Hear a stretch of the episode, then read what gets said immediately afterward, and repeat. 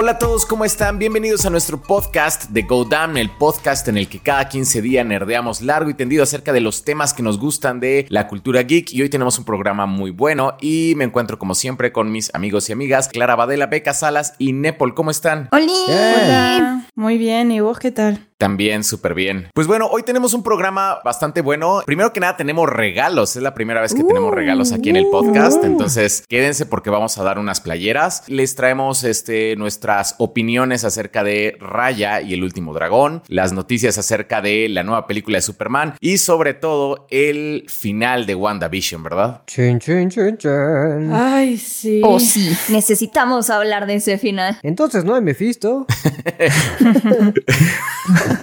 Ese meme estuvo el buenísimo. y si quieren en algún momento saltarse de tema, tenemos códigos de tiempo en la descripción para que elijan a dónde quieren ir. Pues vamos con la noticia primero. Adelante. Vamos porque quieren hacer a nuestro Superman negro. ¿Qué les pasa, malditos Social Justice Warriors? No, Yo creo que es mucho más grande que eso, ¿no? Es la reivindicación de Superman de acuerdo a Walter Hamada y J.J. Abrams. Sí. Porque la noticia fue que J.J. Abrams, a través de su productora Bad Robot, va a producir una nueva película de Superman. No se sabe realmente qué, o sea, no se sabe si va a ser un reboot, un remake. Me parece que también la noticia de que va a ser un personaje afrodescendiente también es un rumor realmente. Lo Sí. único que dijo Warner es que va a haber una nueva película de Superman. Pero al mismo tiempo, o sea, la misma semana en la que salió esta historia de Superman, Henry Cavill empieza como a jugar en sus redes sociales con su nuevo proyecto, que tal vez es más Fed, una adaptación de este videojuego. Entonces, como que ya cada vez más están alejando a Henry Cavill de Superman. Y pues al parecer ya, también con esta nueva Sasha Cayley siendo Supergirl, chan chan Ajá. chan, se viene un nuevo Superman. No sé, yo creo que ya es muy obvio. Estás diciendo que Henry Cavill está haciéndola como cuando te cortan y empiezas a subir historias. de, Estoy bien, estoy bien, estoy más feliz que nunca. Cerrando ciclos, miren todo mi futuro. sí. Hizo lo mismo Jared Leto, ¿no? Con lo de Joker también fue así como, como que sí salieron noticias de que estaba muy molesto él cuando fue lo de, bueno, el, el anuncio de lo de Joaquín Phoenix, ¿no? Si estuviera molesto, podría hacer esto y empieza a subir fotos de haciendo cualquier cosa. Estoy muy feliz, tengo más trabajo. Jamás en mi vida había estado tan feliz. Oigan, lo que sí es que el rumor sí está, o sea, sí tiene como alguna justificación porque el escritor que escogieron, o sea, que ya lo anunciaron como el Sí. escritor de la nueva película de Superman, sí tiene este contexto de que es periodista en temas como sociales relacionados con Raciales. raciales, ajá, con, con segregación racial, bueno, cosas raciales en, en general. Entonces, sí pinta para que esto sea verdad, o sea, sí como que sí lo veo venir. Sí, porque aparte, ¿cómo se llama? Ta-Nehisi Coates, creo que se llama. Coates, ajá. Ajá. Ese, bueno, también este hombre, Ta-Nehisi Coates, es súper activista en redes sociales, estuvo muy activo en el movimiento de Black Lives Matter, en las manifestaciones del año pasado y todo. Entonces, o sea, sí hay muchísimo, muchísimo background para que sí sea. Pero ¿ustedes creen que sea Michael B. Jordan? O sea, ahora ya el problema es, ok, va a ser un Superman afro, cool, me parece a mí cool. Ahora, ¿quién? ¿Quién podría ser? Sí, porque empezaron a salir rumores otra vez de estos rumores que había hace como dos años que Warner estaba considerando hacer una película con Michael B. Jordan como Superman. Y ahora hay rumores de ahora Michael B. Jordan está otra vez retomando negociaciones con Warner. Y es como, tranquilo, hermano, solamente dijeron que va a haber una nueva película con un nuevo Superman. Así como hay otros afrodescendientes en el mundo, no es el único. Claro, pero hay uno más perfecto que Michael B. Jordan, lo dudo. sí me gustaría que fuera Michael B. Jordan. Sí, Michael B. Jordan creo que lo haría muy bien. Así como, habiendo dicho esto, la verdad es que creo que sí lo haría muy bien. Plot twist es Jamie Foxx, Morgan Freeman. Morgan Freeman. Y bueno, oigan, si les gustó, o sea, el como, pues vaya, como la noticia, si creen que, que sea buena idea lo de un Superman afrodescendiente. Mira, fuera de que sea un Superman afrodescendiente o no, está interesante que quieran hacer una nueva historia con Superman. Se me hace, bueno, no, no se me hace rara la opción de J.J. Abrams, creo que es bastante obvia, ¿no? O sea, Sí. revivió la franquicia de Star Trek, revivió la franquicia de Star Wars, que todos los fans de esas franquicias odien lo... Bueno, ni siquiera es que odien tanto a J.J. Abrams, pero ya ves que hay ahí como conflicto de, ah, Renata, mi franquicia favorita. Es como un director que le va a cumplir al estudio en hacer algo que cumpla con la gente. Ahora, tampoco está confirmado que sea director, está Sí. como productor nada más, ¿no? Exacto. Yo, de hecho, eso creo que es bueno, porque J.J. Abrams, como director, siento que es muchísimo muchísimo más controversial. O sea, siento que todas las controversias que tiene J.J. Abrams las tiene cuando dirige, no tanto cuando produce. A mí la verdad sí me late mucho la idea de otro Superman porque creo que desafortunadamente Henry Cavill está ya demasiado ligado al DCU de Zack Snyder. O sea, es imposible que saquen a Henry Cavill y a Ben Affleck de esas historias. Y pues si ya no, si ya no van a hacer como nada con eso o si lo van a trasladar a HBO Max, me parece muy interesante que entonces tengamos como en paralelo historias diferentes de estos personajes tan icónicos y que sí sean distintas. O sea, a mí por eso sí me gusta la idea de que sea un personaje afrodescendiente porque al menos le van a dar un spin distinto a Superman. Porque creo que sí necesitan como regresarle mucho esta idea de el migrante que ama el suelo en el que creció y ama a la familia que lo cuidó. Y creo que ahorita ya no queda tanto un trabajador de cuello azul blanco de clase media en la historia de Estados Unidos, dado todo el clima político que tienen. Entonces sí. Siendo un periodista que no necesita trabajar realmente. Ajá, exacto. Ni siquiera necesita comer, ¿no? Y que es perfecto en todos los sentidos. y que encima el actor que lo interpreta es perfecto en todos los sentidos. Entonces es como... No, de hecho, si, si se van por la ruta de que sea afrodescendiente, sería algo interesante, porque ya no tienen la presión ni las ataduras de tener al Superman, que no sabríamos si va a ser Clark Kent o no, sino que realmente pueden experimentar. Es como todos los poderes de Superman. No sé si es la misma historia de origen, honestamente no he leído el cómic donde sale, por ejemplo, un Superman afrodescendiente que también es presidente y no lo he leído. No sé si tiene la misma historia de origen en los otros universos, o sea, que también venía de Krypton. según yo, este, sí, también viene de no tiene muchas historias. Por ejemplo, Calvin Ellis, que es el, Superman que es presidente, no tiene muchas historias. No es como que haya tenido como un ron, o sea, como que ha aparecido por ahí. Ah, pues mucho mejor incluso, porque o sea, sí siento que pueden usarlo como, pues como experimento y jugar con él y explorar todos los conceptos que quieran de una manera mucho más libre, ¿no? Yo, la verdad es que sí tengo como sentimientos encontrados. O sea, la verdad es que sí quería seguir viendo a Henry, a, Henry Cavill como Superman y yo, la verdad es que siempre he querido como una película, un Man of Steel 2, pero viendo como todo, sí, sí, sí, Clara. perdón, Clara, perdón. Perdóname. Pelea, pelea, pelea, pelea. Pero la verdad es que sí, sí me hace mucho sentido que vayan en otra dirección, porque es como contar una historia diferente, o sea, porque todo mundo tiene una idea muy fija de lo que creen que Superman debe ser. Es como el sabor de la Coca-Cola, ¿no? Ah, no. Y hay unos que tienen una idea de que el de que... No, no, no, no. Hay un sabor correcto de la Coca-Cola y hay un sabor incorrecto de la Coca-Cola. Estoy completamente de acuerdo con Nepal. Claro. Creo que tu analogía no está bien, pero os entiendo lo que dices. Sí, sí, sí, o sea, justamente mi punto, ¿no?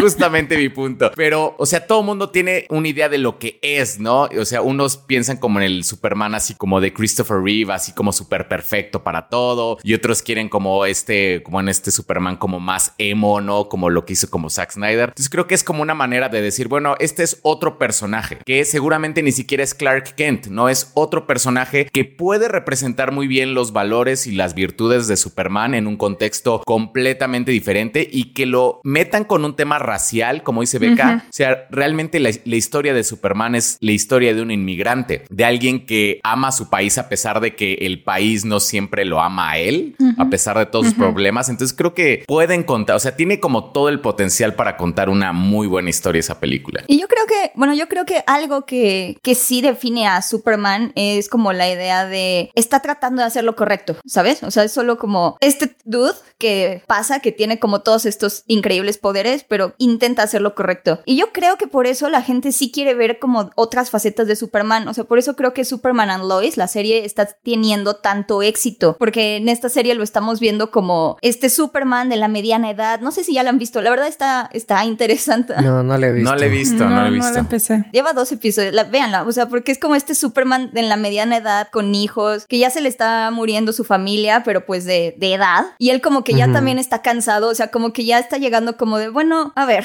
o sea, soy un periodista, he estado 30 años siendo Superman también, mis hijos son adolescentes, con uno no me llevo bien, es como, o sea, no sé, como que es un giro bastante interesante, es un spin bastante cool, pero de todas maneras se siente como una historia de Superman, o sea, este Tyler Holchin sí se siente como, como que te está contando una historia de Superman. Entonces, como que la gente sí, sí quiere algo distinto, sí quiere seguir viendo a Superman y no sé, por eso a mí me parece que un personaje afro me parece como la idea correcta. me parece muy, muy interesante. Sí, además de que, de que va a conectar con un público con el que creo que Superman nunca había conectado, ¿no? Creo que siempre lo, al menos físicamente, siempre fue representado como este hombre blanco, perfecto, que, con su pelito, su copetito, su sonrisa preciosa y cosas así. Entonces, vos como afrodescendiente realmente te, te podés identificar con Superman, o sea, además está todo mamado y todo alto y no, no, como no. Entonces, creo que va, va a conectar con otro público y eso es súper positivo y yo lo celebro en cualquier personaje que haga eso. Sí, a lo mejor entiendo el punto de Go y, y Go es el fan más grande de Superman que hay en la vida, porque entonces creo, creo que entiendo su punto de que a lo mejor él quería seguir viendo, o sea, parte del Superman que, que ya se estaba construyendo, porque hemos tenido como mala suerte en, en los Superman modernos en películas, porque el que estuvo antes, que, ¿cómo se llama este actor? Este, Brandon Routh.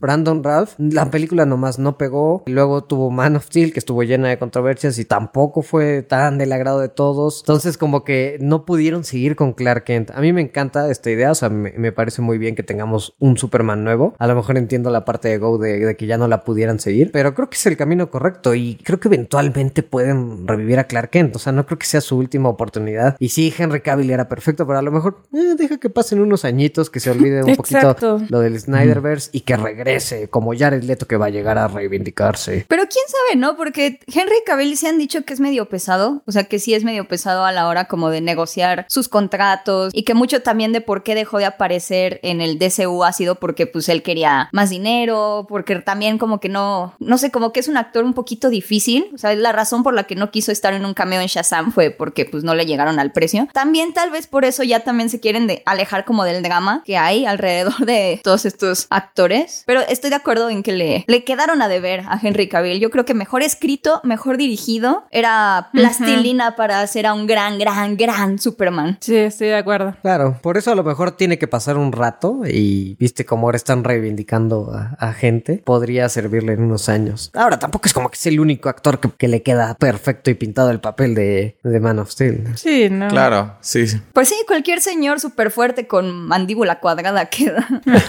sí, exacto. Que te sonría bonito. Lo peinas un poquito y listo. Sí, o sea, porque realmente no es como que sea el gran actor Henry Cavill, ¿no? no o sea, no es realmente. No, no, no, no. Nadie de nosotros va a argumentar eso. Ajá, exacto. Lo hemos visto en otros papeles y la verdad es que, o sea, en ningún papel es así que digas, qué buen actor, qué buen papel se aventó aquí. No, la verdad. Al contrario, en Misión Imposible es malísimo. También en Enola Holmes, nomás pujando. Ya ven que están como que, que él se- este, quiere perseguir como el papel de James Bond. Y digo, híjole, la verdad no creo, ¿eh? No, no, no siento que pueda con, con un hombre así. Sí, lo siento, creo que, creo que no vas a poder, Henry. Sí.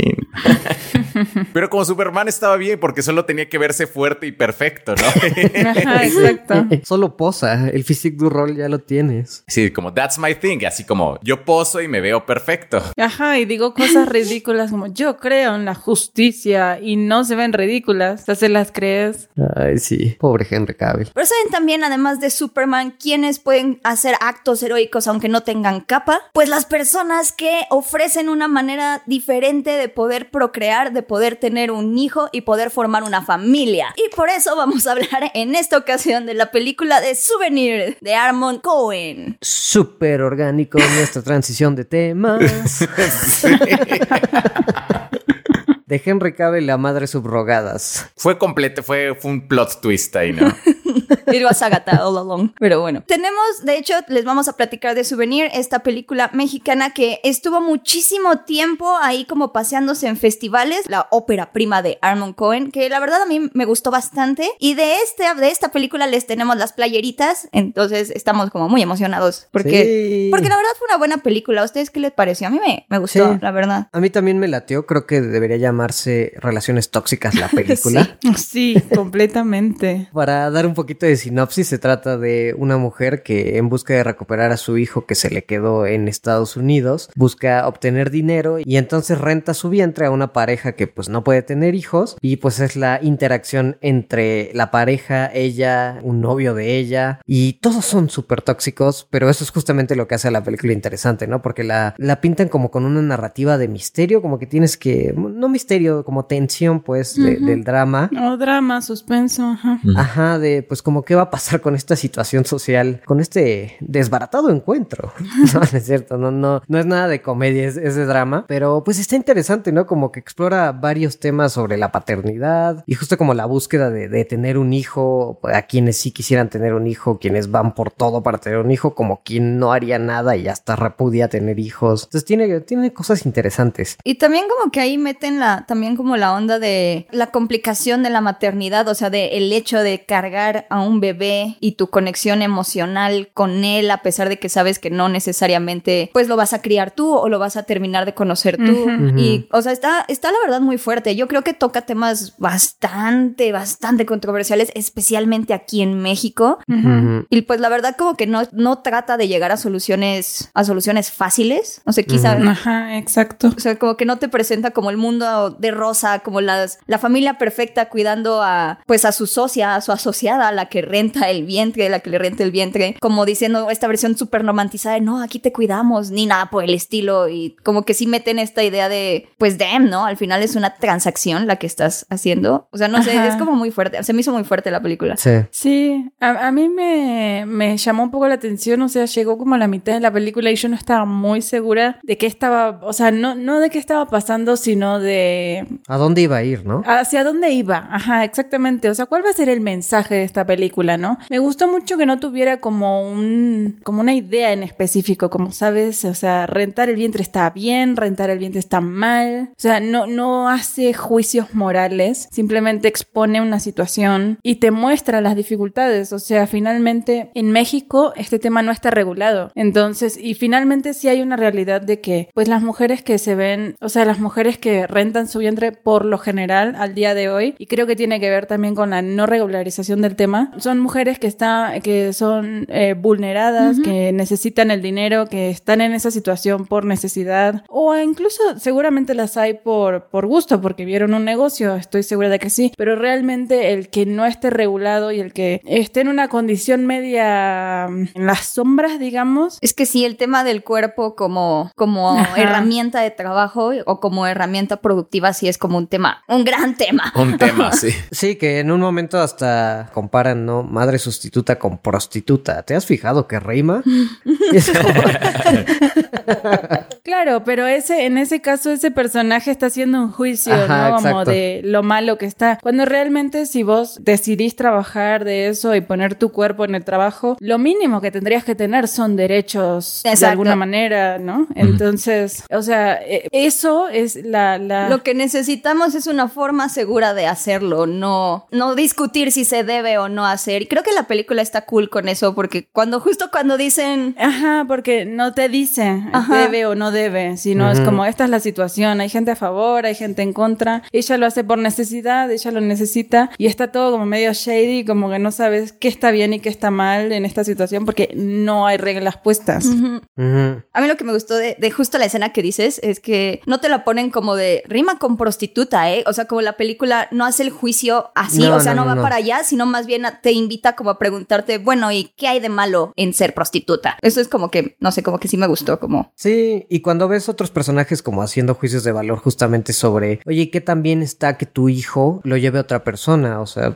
como no puedes parir tus propios hijos y tienes que rentar a alguien. O sea, y dices, ¿qué onda? O sea, de verdad hay gente que, que podría criticar a una pareja que se muere por tener hijos. Yo tengo unos conocidos que pasaron 10 años tratando de tener hijos y la verdad es que fue una cosa dificilísimo para ellos y de pronto, bueno, le salió un hijo, ¿no? Pero trataron todas las opciones y es bien difícil que no puedas de pronto adoptar, que estas cosas no estén reguladas y que alguien salga, pues salga jodido porque si es una situación muy pesada tener que rentar tu cuerpo emocionalmente, físicamente. Entonces, la verdad es que toca unos temas interesantes y, los maneja bien alrededor de, la, de toda la historia que, que construye, ¿no? Oigan, y una duda, este, yo que no lo he visto, ¿dónde la puedo ver? ¿Está, está en cines? ¿Está en algún servicio de streaming? Sí, ahorita se estrenó directo a cines, este, y a mediados de abril se va a poner en Amazon. Entonces, pues sí, les recomendamos que la vean. Además, pues es una forma de apoyar al cine y al cine mexicano y que pues ahorita está en ascuas. Véanla con una mente abierta. Sí, y además tiene un gran plot twist. Simplemente voy a decir eso. Véanla. Y nos comentan qué les pareció. Me la han vendido. Realmente me la han vendido.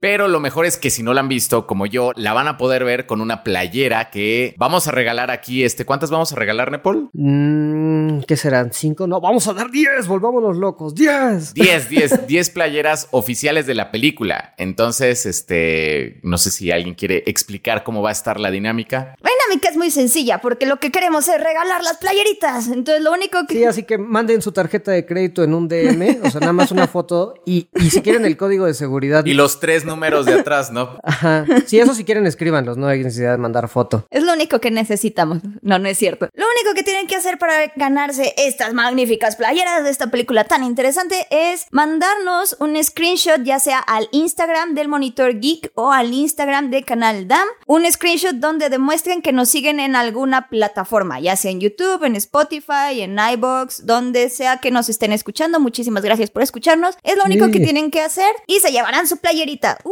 y bueno, la única condición que tenemos es que tienen que estar dentro del interior de la República Mexicana. Lo lamentamos muchísimo. Esperamos muy pronto poder mandar regalitos a otras partes del mundo, pero por lo pronto estamos en México, entonces por favor, ayúdenos. Que bueno, si alguien nos paga el viaje a algún otro país, pues sí se, sí se la llevo yo.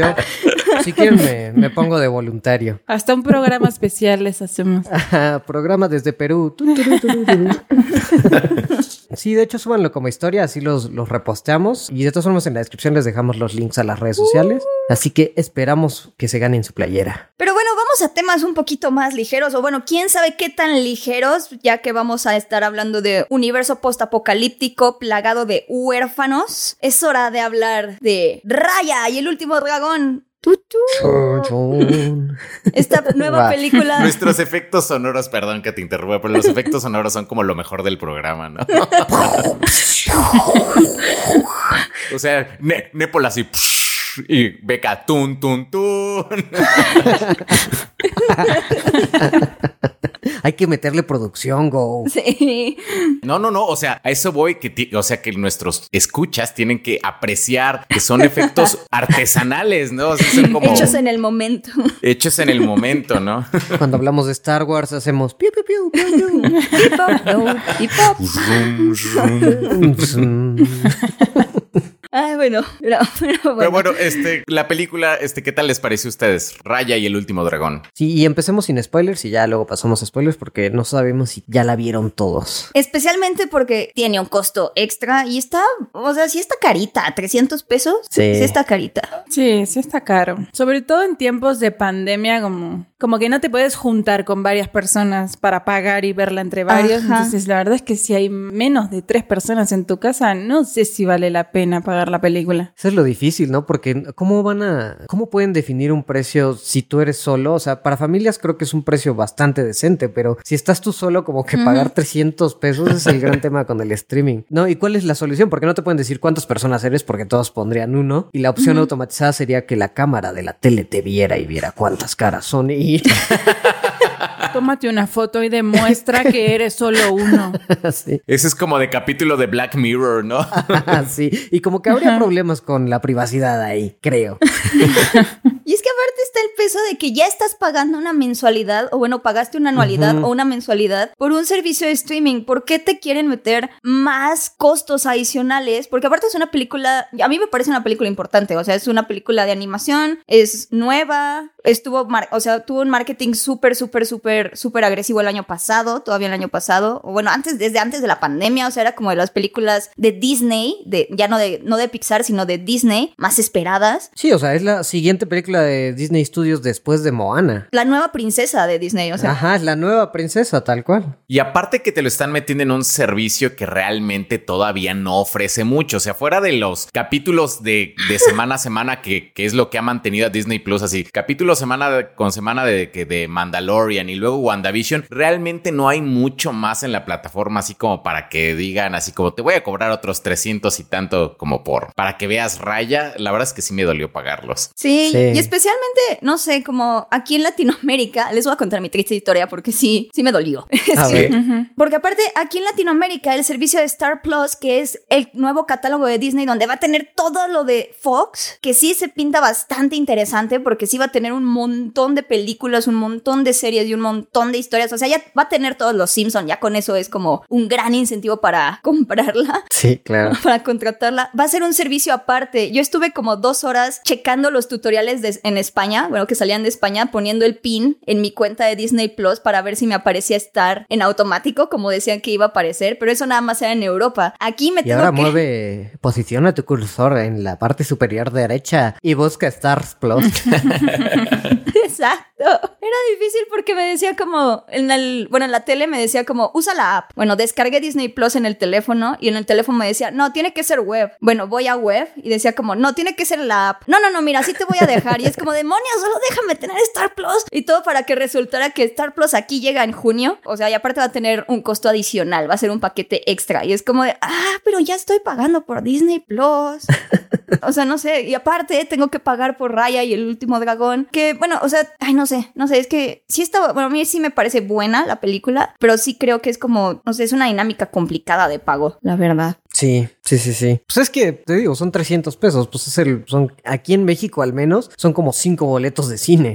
Entonces eso es como... Claro. Sí, sí, sí pega. Claro, sí. Y que bueno, ¿qué sienten que sus 300 pesos fueron bien gastados? Pues yo, por ejemplo, la vi este con, con mi pareja, con mi hijo, y la pasamos bien. Sí hubo unas partes de, de la película que, como les comentaba antes, este, sí me desesperaron, particularmente de esas partes como de la trama que dices, es que ¿por qué no haces esto? Como tienes esta solución a la mano, ¿por qué no lo haces? ¿No? Sí. Como que sí, sí había varias de estas, pero me gustó mucho, este, primero que nada, el mundo que construyeron, que es como Sí. algo como que no había visto como que lo hiciera como Disney. Me recordó un poco como Avatar, así como, como las cuatro naciones y todo eso, como que me dio esa vibra. Entonces, eso como que me, este, me gustó mucho y particularmente el diseño de los personajes. Por ejemplo, Raya se ve súper, súper cool, así con su poncho y su sombrero, así súper badass. Está buenísimo. Tenemos que hablar de que la animación que está teniendo Disney ahorita ya está en otro nivel. O sea, Sí. Yo llegaba a un momento en Raya donde decía como estos ya no son monos, o sea, ya no son monos animados, estos ya ya son No. ya son personas, o sea, bueno, ya Sí. no son no son muñequitos, pues Sí, se ve mucho más realista. mucho más realista. Sí, fíjate que esta animación la sentí como, o sea, cuatro niveles arriba de las últimas que han manejado, sobre todo Disney Studios, ¿no? Porque Pixar sí como que se mejora en cada peli, aunque tal vez Soul bajó, pero bueno, en comparación con Moana, no sé si es la ambientación o la calidad de animación que usaron o como la construcción del mundo que es como distinto y no se siente tan alegre como tan Disney, pero se ve increíble. Incluso comparado con Frozen 2, que ya también Ajá. tiene una animación cañona con, bueno, ¿se acuerdan de las olas del mar así cuando entra Elsa? Es como, oh Dios. Aquí, o sea, se superaron, se superaron de veras. Tan solo las expresiones de la cara, o sea, los, los diseños, como que sí se siente, o sea, sí ves a las personas que están doblando la voz, a las actrices, particularmente Aquafina. Y qué buena es. Aquafina, ¿no? Es muy buena. Bueno, eso es en la, en la versión en inglés. Yo la vi en inglés. Sí, que Aquafina interpreta a la dragona. A la dragona. Susu, Sisu, Sisu, no me Sisu. aprendí su nombre. Sí, su. Sisu. Sí, y fíjate que, o sea, cada que veo estas películas digo, ¿y cómo va a mejorar de aquí? Pero bueno, también llevamos diciendo eso desde Toy Story, ¿no? ¿Cómo es que van a mejorar más desde juguetes moviéndose? ¿Sabes qué también? O sea, como que me di cuenta que también eh, que Disney está prestando atención a lo que los niños están viendo en este momento. Por ejemplo, mi hijo me dice, eso parece skin de Fortnite. Y sí, el, el, Sí. el personaje de, ah, este, se me fue el nombre de la, la princesa Garra. ¿Namari? Namari, ajá, sí parecía skin de Fortnite. Sí. O sea, sí es como, sí es Sí. como esa estética. Y wow, o sea, pues digo, a los, a los, a los niños pues, les hace clic este tipo de, de diseños. Entonces, eso también me, me agradó que Disney está como prestando atención en esto. Sí, y como decían esto de, porque en la película hay como varias tribus y construyen como distintos mundos, o sea, justo eso que, que pueda llevarte a Avatar o, que- bueno, que no sé, que ya sea algo distinto, creo que eso es lo que más me gustó de esta peli, que sí siento que se sale un poquito de la fórmula de cómo son las princesas Disney, Sí. al menos en la ambientación o la construcción de mundo. Y voy a decir una cosa, creo que el mejor concepto que ha construido esta película es una motocicleta hecha de una cochinilla. No, man. El bicho bolita, sí. Una motocicleta de una cochinilla es lo mejor que he visto en la vida. Es que se ve genial, Raya. Estuvo genial. Sí, cuando ves a Raya así en su motaza esa gigante, me encanta. Sí. Y es que, o sea, la verdad, algo que creo que hace muy diferente a esta película es que Raya no tiene un viaje del héroe como nos lo presenta Disney siempre. O sea, no es esta princesa que quiere explorar el mundo o que tiene un potencial por ahí escondido o que por alguna razón no está cómoda con las cosas como están en su vida y trata de ir a la, a la exploración, sino que, o sea, es un mundo post-apocalíptico, es un, es un wasteland. Y eso se me hizo bien interesante, pero bien interesante porque ya esta Raya ya no es como esta tipa que es como, oh sí, how far I go, cuán lejos iré. Éramos exploradores. O sea, tampoco es como into the unknown, ¿saben? Es más como de, oh diablos, ¿y ahora cómo soluciono esto? ¿Todavía puede haber una solución? O sea, ya, yo ya, yo la, yo, Raya ya lo perdió todo y aún así es como de, bueno, ya lo perdí todo. A un problema que ella siente que creó, ¿no? Exacto, exacto, exacto. O sea, está bien, está, se me hace interesante eso. Sí. Sí se arriesgaron en varias partes. O sea, por ejemplo, la pelea entre Raya y Namari. Uf. O sea, está, es como de lo más violento que le he visto a Disney. Está cañón. Es que es como, ay, no sé, a mí de, eso a mí de repente me recordó a Kill Bill. O sea, como, el- Tampoco, tampoco, o sea. No, no, no, Beca, tampoco. No, no estuvo tan brutal. sí, bueno, no, no, o sea, no en el gore. Tarantino acaba de escupir su malteada, ¿no? Su, su milkshake. O sea, no en el gore así súper hardcore, no, no, no, pero más bien como, Alguien que no vio la película está de, wow, una película Disney tipo Kill Bill. no, obvio no, obvio no, pero de repente como que la, o sea, los enfrentamientos, la tensión emocional entre Namari y Raya mientras pelean, es como de, órale, o sea, no habíamos tenido esto en Disney nunca. O sea, sí hay golpes directos a la cara, ¿no? Sí, sí, Sí. se sienten de repente. Pero y además la, la primera pelea entre ellas cuando se ven, o sea, ya de niñas, como que también se me hizo un concepto así como raro, ¿no? Como niñas malas, o sea, una cosa son los adultos, ¿no? Pero las niñas como peones de cada nación, no, no sé, sí se me hizo algo diferente ahí. Y que sí dejan bien la espinita como de, ¿se juntarán algún día? Porque, o sea, también su tensión sexual, o sea, minuto uno era como, sí, sí, se van a juntar, totalmente. Ah, sí. Yo no lo noté, fíjate. Hasta ahorita que lo están mencionando, digo, ah, sí, sí, sí, no. Y bueno, ya, ya entrando un poquito más en el terreno de los spoilers, yo estoy completamente de acuerdo con Go. Creo que Namari fue lo que más me recordó un poquito a Avatar, particularmente por Zuko, porque es esta, es esta guerrera que quiere creer en las historias de dragones que en un principio unieron a Raya y a ella y que está como también teniendo esperanza de que Sisu llegue y solucione de alguna forma esta calamidad que les cayó, pero que aún así actúa como por honor y por el deber familiar. Y entonces, no sé, como que siento que eso le añade a, a su pelea o bueno, a su rivalidad como algo, algo muy interesante. No sé, me parece muy nuevo. Sí me gustó esa parte, sobre todo me gustó al principio cuando, pues como las ves como muy amigas y ves la traición, la traición, hermano, cuando La llegan, traición, hermano. sí, cuando llegan ahí con la gema, que hablando de las peleas brutales, ahí cuando le patea la espalda baja, yo dije, no, pues ya valió, ¿no? O sea, ya se acabó, o sea, de que ya, ya estoy viejo porque... Yo no me levanto. Ajá, yo dije, no, pues ya, o sea, no se, no se me ocurrió en ningún momento que se fuera a parar rayas. Si a mí ahorita me patearan en la espalda baja, pues ya no tengo sábado. Para mí eso fue brutal. Llego el martes ya con una andadera, ¿no? Sí, llévame por favor al doctor ahora mismo. Pero sí, me gustó, me gustó como este tema de, pues, del éramos amigas y, y la traición, aunque diga, dura poco como la amistad.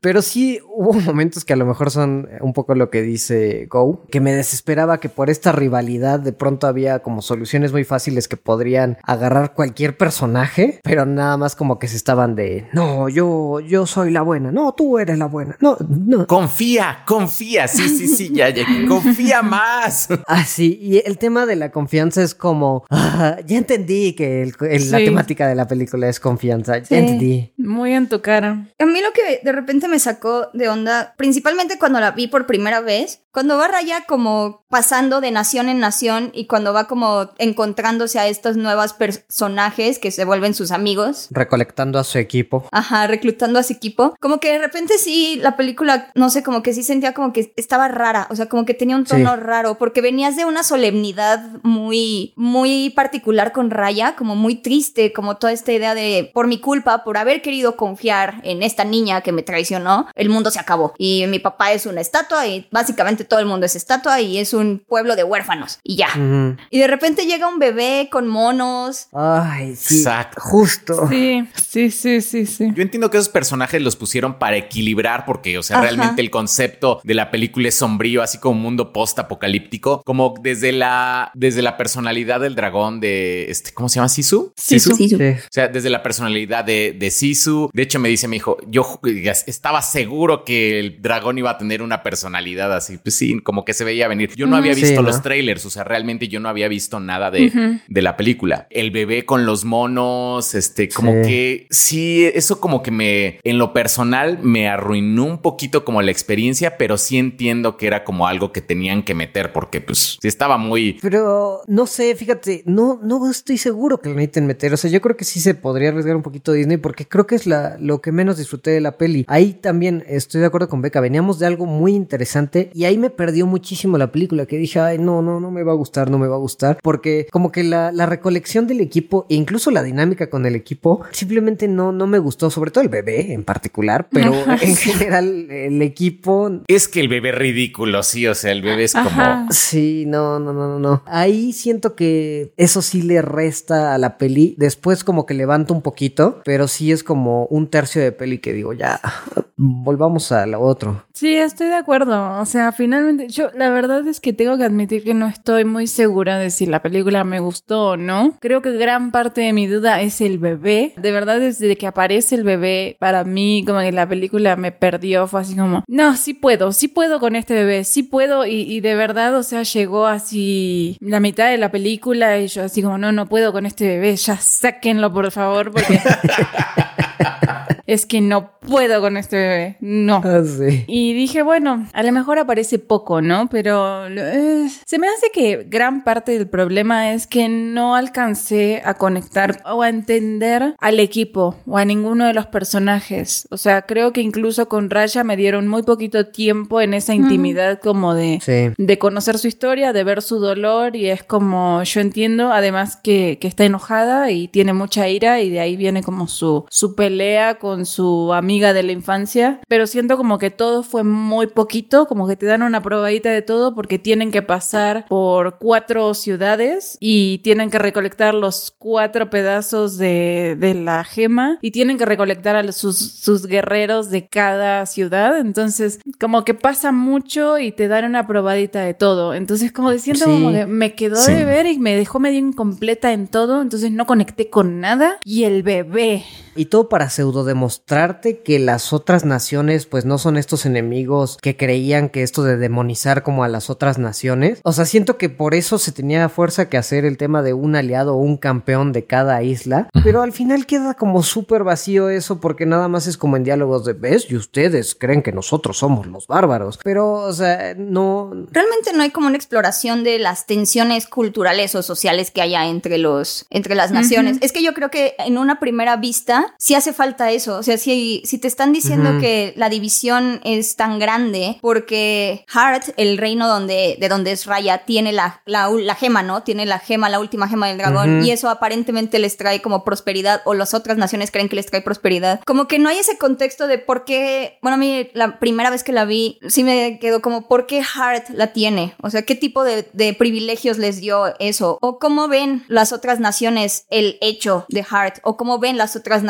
el hecho de que la piedra se rompió y todo quedó pues hecho trizas. Ujú. En una primera vista sí, sí falta como eso, como que sí es rara, pero bueno, yo- es que yo ya la vi dos veces y creo que sí es de estas películas que mejora mucho la segunda vez que la ves, porque la, la segunda vez que la ves, bueno, la segunda vez que la vi, como que me llamó mucho la atención un comentario que hace Raya, en el que dice, es que nosotros ya somos una tierra de huérfanos. Y cuando va viendo a los, cuando va llegando como a las diferentes tierras y ves que sus líderes o están muertos o están convertidos en piedras o realmente ya todo mundo es como, pff, estás viendo que realmente ya es como todo mundo como, pff, o sea, ¿de qué sirve mi división? ¿De qué sirve como las, los preconceptos o los prejuicios que tengo cuando toda mi familia está hecha piedra y lleva años siendo una piedra? O Claro. cuando ya estoy solo. Entonces, o sea, de repente como que dije, ay, ah, ok.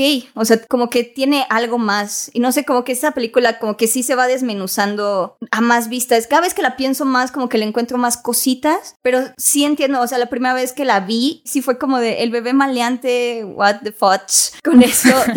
Eh, o sea, y de repente también Sisu, a pesar de que me encanta Aquafina, o sea, Aquafina es muy buena en esta película, es súper graciosa. El hecho de que te haya como, confía, confía, vamos, confía. Es como de, bueno, ya, ok, ya entendí, la confianza. Sí, ok, ok, ok, ok.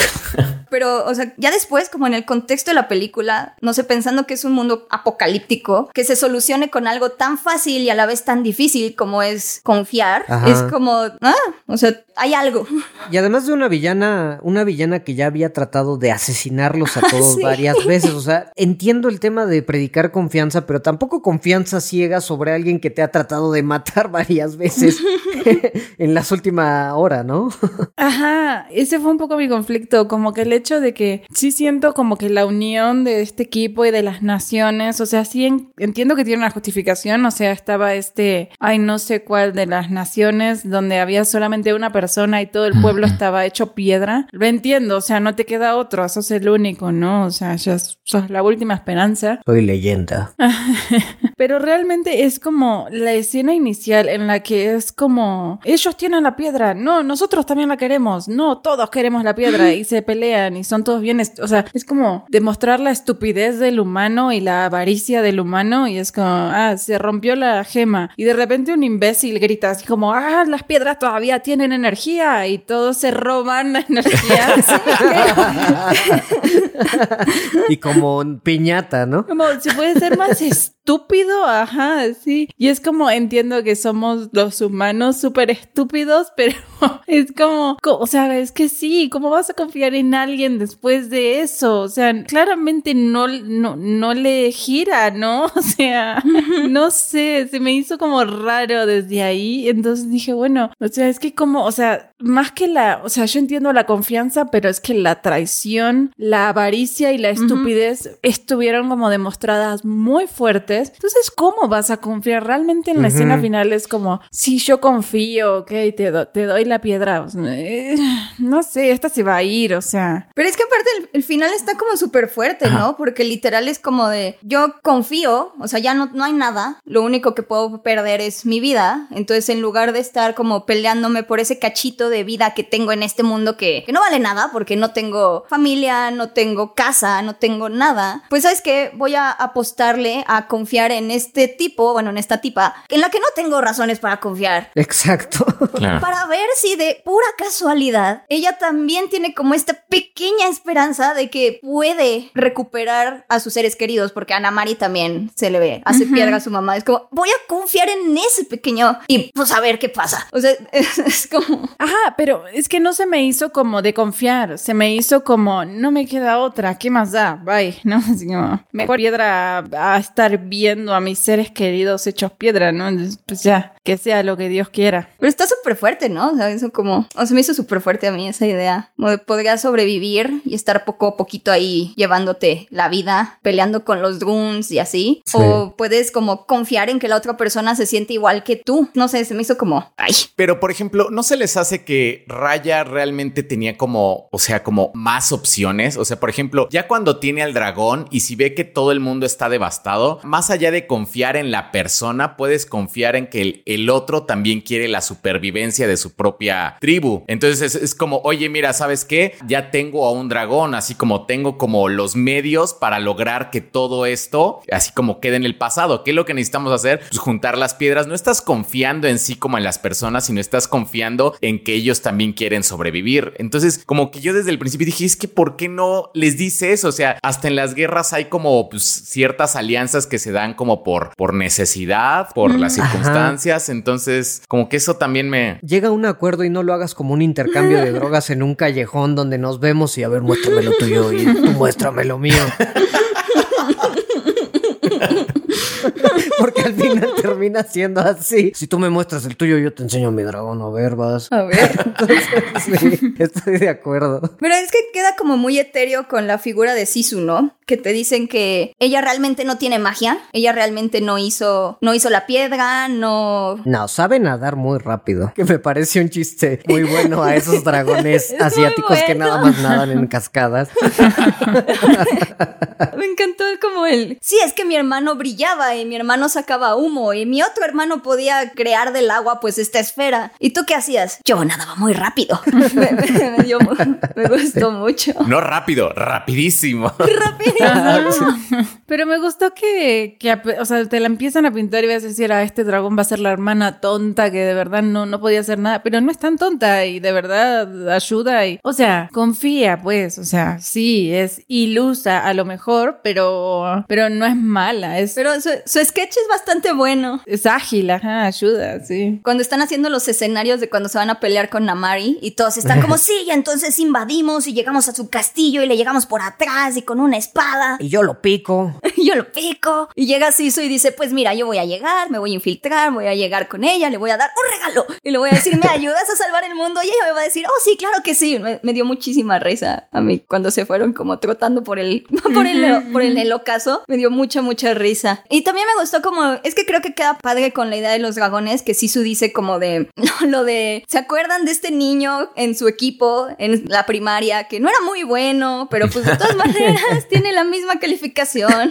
sí. No sé, como que me gusta esa idea de, de la cooperación, de que no hay un héroe, de que no, no es Raya la que tiene que tomar las decisiones, la que tiene que ser como la, la adulta, la que dice, no, voy a sacrificarme por el bien mayor, sino que es como de la confianza, o sea, tener confianza es como la, la magia que, que levanta a los dragones. Ya sé. Shot cada que digamos confianza de ahora en adelante. Oh, va. De hecho, en la película es muy buen juego. Vean la película, échense un shot cada que digan confianza o que haya una temática de confianza. No, Nepal, que confíe. O que le digan a Raya, confía. confía, Sí. Raya, confía. Pero está chido que la confianza sea como el, el ingrediente de la magia de la gema. O sea, eso está, está bien planteado, pues. O sea, me, me gusta. Los dragones, no sé, como que parecían unicornios. También me, me gustó mucho eso. Ajá, se me hizo muy My Little Pony, ¿no? Y me De gustó. pronto parecían My Little Pony, sí. Como todos de colores y así. Y me gustó, eso sí, sí me gustó mucho. Es que sí tiene conceptos muy chidos. Ajá. Me gustó mucho cuando saltan como en el aire, como así que se hacen como los charquitos así de que está pisando y así me encantó. Y la danza de los dragones Del final, ¿no? Sí. del final me encantó, sí. ¿Saben qué le faltó a la película? Yo creo, o sea, tiempo, porque realmente el mundo es, o sea, el mundo que nos quisieron plantear es muy complejo. Por ejemplo, Exacto. Avatar y estas franquicias tienen mucho más tiempo para presentarnos como, como dice Beca, ¿no? Así como el contexto social, ¿no? Así como qué es lo que, o sea, cuál es la diferencia entre una nación y otra. Que por ejemplo, yo solamente la vi una vez y hay una parte en la que Raya menciona, ah, esta nación hace esto, esta nación hace esto, pero yo así como, como, espera, espera, es como, es muy rápido, ¿no? Así como no puedo entender Ajá. así. Y pensé que después como que iba a haber una refrescadita como de eso o que lo iban a explicar como con más calma, pero realmente no y todo se quedó más como en esa escena de que, ah, pues esta nación es así, esta nación es así, esta nación es así. Ajá. Es como que son muy buenas ideas, pero con poco tiempo para desarrollarlas. Sí, justo creo que también estoy de acuerdo que la, la temática de confianza es buena y que la gema no la haya creado un solo héroe, sino varios héroes dragones. Varias series dragón. Ah, sí, y que aquí sean varios héroes humanos los que salvan a la humanidad y a los dragones al final. Eso me gusta. Justo lo que no me late es un poco por lo que dice Go, que en vez de enseñártelo o que sí, en vez de que te lo muestren, te lo dicen. Las personalidades de cada tribu las describen. La- el tema de la confianza lo describen, te lo dicen todo el tiempo. Entonces, a lo mejor si hubieran quitado un poquito de esto de, hay estos sidekicks graciosos que están en todas las películas de Disney y, y los Olaf y cosas así, y más bien se hubieran Sí. puesto como a explorar Que hubieran servido más a la, a la trama, ¿no? O al, Ajá. al dilema de Raya. O sea, que hubieran como tenido más agencia, más opiniones. Ajá, pero son monitos y un bebé. O sea, ¿qué, te van a decir? Ay, de verdad que no puedo con el bebé.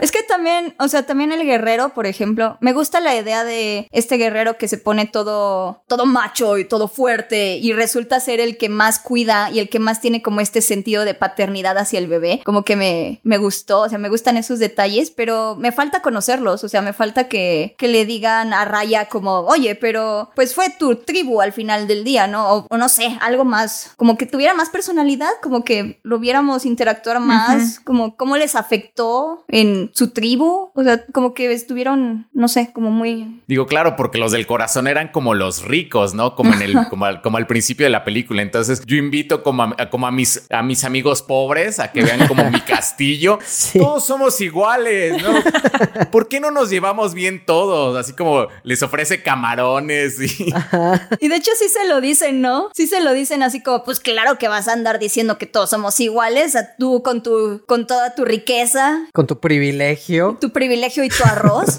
Pues claro que sí.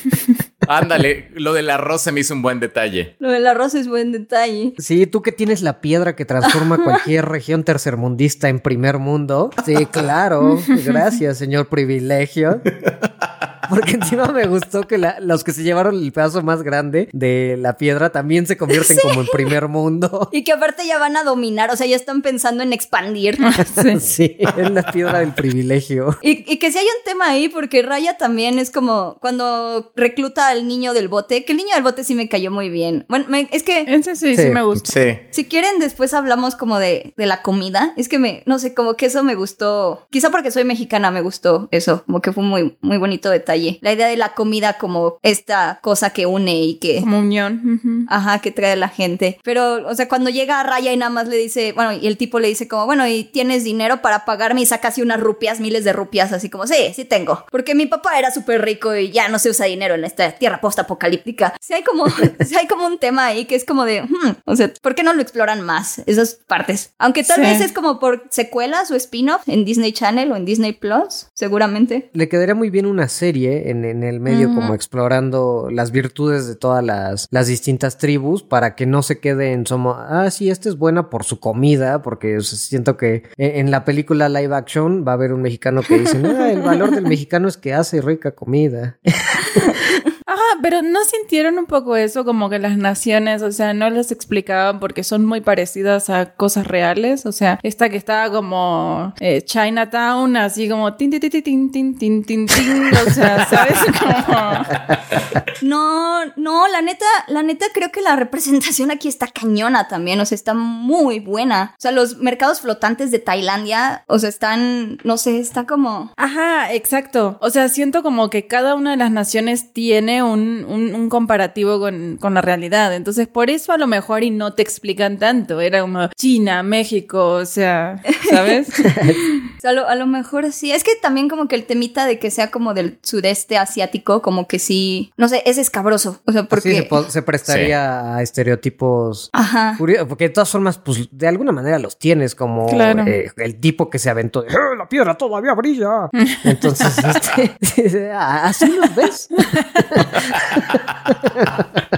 Sí, más porque están tan definidos como por sus diferencias culturales, ¿no? Es como, no sé, como que sí es un temita ahí. Y pues ya ven que sí tuvo un montón, como, bueno, no un montón, sino poquita controversia de que la mayoría del cast no es de sureste asiático, sino que es de otras partes de Asia. Son otro tipo de, de descendientes. Entonces, como de, oh Dios. O sea, no sé, son temas difíciles. Pero me da mucho gusto por Kelly Marie Tran que haya regresado también. Ah, Como, sí, no sabía que ella estaba. Que le fue súper mal en Star Wars, entonces pues ya se la debía a Disney. Hasta es como un símil, ¿no? Ella llegó a Star Wars confiando en que iba a poder hacer algo bonito y tras los fans la traicionaron. Y aquí está, de nuevo confiando en la industria de Hollywood. En Disney. Yo la vi en español con la voz de Dana Paola. ¡Ay, qué tal! La voz de Dana Paola como niña es, o sea, cuando Raya es niña es horrible. O sea, yo dije, no, por Dios, que no, o sea, qué cosa tan fea, o sea, qué dirección tan más horrible. Pero así de esas que, o sea, los primeros minutos dije, no voy a aguantarla escuchando así como toda la película de esta manera. Pero no, ya,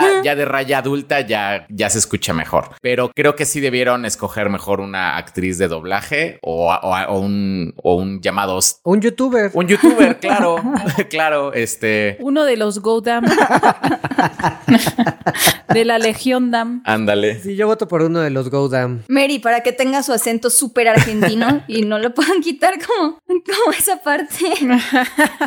Confía. Pido ser el bebé. Oh, yo quiero ser un mono. El mono con el sombrerito es el mejor. Ah, yo no sé, el niño cocinero.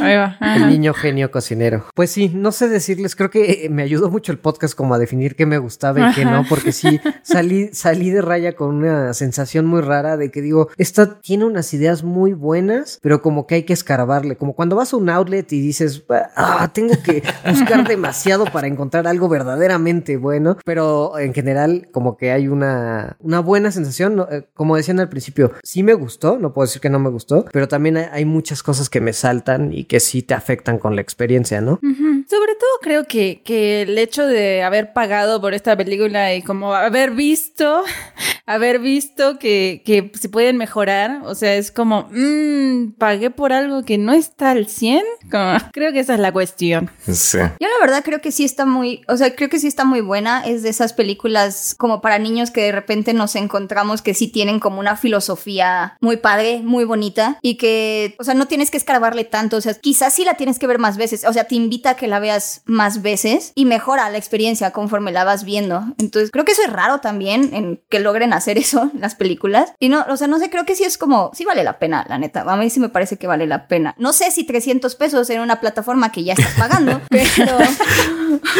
Justo eso, recomendaríamos que paguen 300 pesos para que la vean. Tal vez 150, algo así.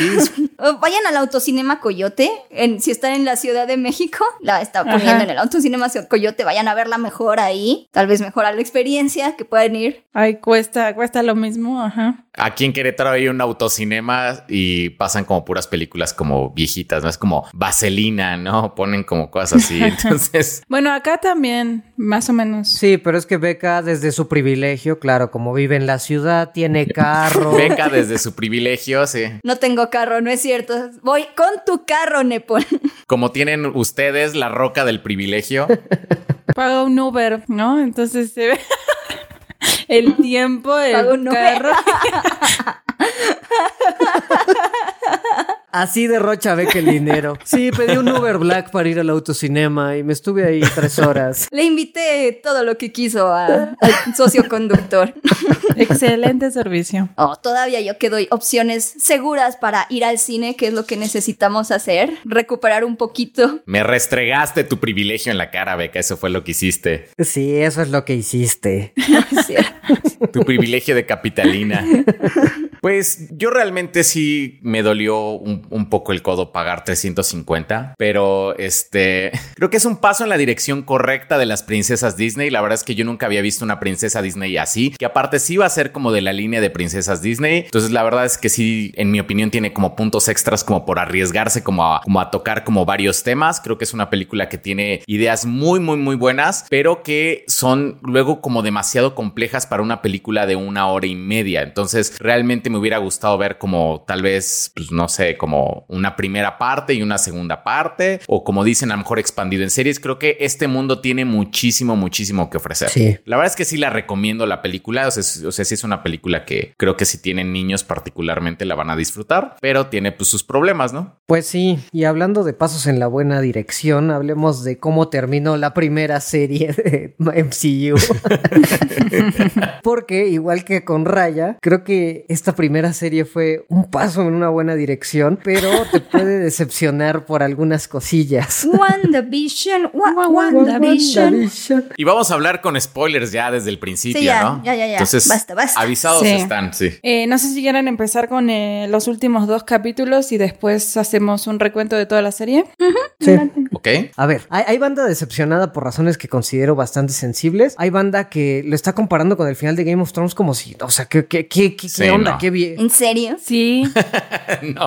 O sí que vieron. Y, y- y va, va, no, no manches. Y este, y va mucho en como sus expectativas de las teorías, que es lo que hablamos la vez pasada. Y pero, a ver, vamos a tener que poner una regla en internet de sí hypeen, pero hypeen con responsabilidad, hypeen moderadamente. si tomas, no hypees. Ajá, si tomas no hypees y mantén tus ilusiones y chaquetas mentales de lo que crees que quiere ser, lo que debe ser una serie a raya. Y, o sea, porque hay mucho discurso en internet que la verdad me está pareciendo muy estúpido. Digo, Cinepool, y sí creo que en gran parte es como eh, culpa del, del fandom, pero también creo que Disney se lo trajo. O sea, Sí. realmente. También estoy de acuerdo. Sí. Sus, sus declaraciones de no, esta, o sea, lo que es esta serie, eh, Spider-Man y Doctor Strange están súper conectadas, están conectadísimas. Van a tratar el multiverso. Van a tratar el multiverso, no se lo pueden perder porque de ahora en adelante, si no ven las series del universo cinematográfico Marvel, o sea, casi casi es como, esto no es como Daredevil o, o Luke Cage, no, o sea, estas sí son series que van a importar muchísimo en la historia, o sea, si no lo vendieron como de esa manera de, están al nivel de las películas, Sí. cosa que pues digo, es como algo como irreal, entonces creo que es como parte y parte, o sea, si hay una parte del fandom que la verdad es que sí nos volamos con muchísimas teorías, pero también entre los actores y lo que Disney dijo, sí, o sea, están como, o sea, también es su culpa. Sí, particularmente porque, o sea, Kevin Feige dice eso primero y hace unos días dijo como de, no, no, no, no, no, no se apuren, no, no van a necesitar ver las series para entender las películas del MCU, no, no, no. Y es como de, mm, bueno, entonces creo que una de las cosas que nos muestra WandaVision son las limitantes del MCU, o sea, nos están diciendo hasta qué punto están dispuestos a arriesgarse exacto. y ya. Claro. Pero también siento, o sea, estoy muy de acuerdo con lo que dice Go. O sea, de verdad es que la experiencia de ver la serie, independientemente del contenido y de qué tanto quieran innovar y qué tanto se van a alejar o no del MCU, creo que la experiencia de ver la serie habría sido muy distinta si nos hubieran mantenido en suspenso y esperando. Y te aguantas y punto. O sea, el hecho de, sí, o sea, el hecho de que estén sacando trailers y teasers del tráiler de cada capítulo una semana. Un capítulo que dura 25 minutos. Y noticias falsas. Sí, exacto. Las entrevistas de los actores. Y noticias falsas, con teasers falsos, pósters falsos. O sea, yo la verdad siento que J.J. Abrams ha hecho mucho daño a Hollywood. O, o sea, con, es que la neta, la filosofía de la caja misteriosa, de que lo que tú tienes que hacer es construir una expectativa y pues a ver si la cumples o no, pues sí hace que la gente se invierta emocionalmente más en las teorías, en lo que puede pasar, en lo que tal vez ocurra, que pues en la historia misma. Y eso está un poquito chafa porque es lo que lleva a los creadores de una serie que nada más querían contar una historia sobre el duelo y así, y que a mí la verdad me pareció que es muy interesante. Ahorita la platicamos. Claro. Pero hace que los creadores se tengan que disculpar por adelantado, porque los fans van a estar decepcionados de que las teorías por las cuales ya estaban emocionados y por las que estuvieron invertidos nueve semanas, ocho semanas, pues no las, no las van a cumplir. Eso, no sé, como que está, está chafa. Y lo de Pietro, o sea, como por qué casteas a Pietro, o sea, como, como, Sí. bueno, a, a Evan Peters como Quicksilver, o sea, eso claramente Sí. es echarle leña al fuego, o sea, es como, Sí, claro. o sea, es como algo muy intencional, es, es particularmente eso, eso fue lo que se me hizo muy bajo, o sea, Sí. porque sí fue como que, Muy bajo. sí, eso sí fue muy bajo, porque todavía dices, Lo considero como una ofensa personal. Sí, o sea, todavía como lo de lo de Paul Bettany es como, bueno, estaba en una entrevista, se le hizo gracioso, Quería jugar, ajá. estaba Sí. jugando, o sea, sí entiendo que de Y es un actor, ¿no? No es como de los creadores o el productor. o- Ajá. Es un actor Claro. que dijo una estupidez. o sea, dijo algo, no supo cómo arreglarlo, bueno, está bien. X. Pero eso sí fue algo pensado, eso sí fue algo, Sí. ah, mira, con esto les vamos a dar como por aquí. Entonces, eso para eso sí me molestó. Y que Sí. para que al final sea Ralph Boner, o sea, casi como Sí. él, Sí. él es McLovin loving, ¿no? Es como... Ajá. Y aparte, o sea, la broma boner, jaja, es como de, no, Ajá, no sí. fue gracioso, Marvel. Es como de, no, no. Pero fíjense que, ah, o sea, estoy de acuerdo con que no había ninguna necesidad, pero creo que para fines de Marvel, o sea, que era crear hype y teorías y emocionar a la gente y volverla loca y jugar con su mente, funcionó. O sea, necesitaban meter a Pietro. Estoy de acuerdo, podrían haber casteado a alguien más, pero ¿cómo jugás con la mente de la gente? ¿Cómo creas expectativas y cómo los haces dudar realmente de si es Pietro o no? Porque si hubieran casteado a alguien más, o sea, realmente todos es- hubiéramos dicho desde el principio, ese no es Pietro. O sea, no podrían traer a Pietro de regreso en el cuerpo de un ajeno. O si hubieran traído a Aaron Taylor Johnson, ya es como, ah, ok, bueno, Ajá. es un guiño interesante, es un guiño a la historia de Wanda y pues ya, o sea, Estoy de acuerdo, pero en vista de que a lo mejor no pudieron traerlo, creo que la segunda opción era Evan Peters y a Marvel le funcionó.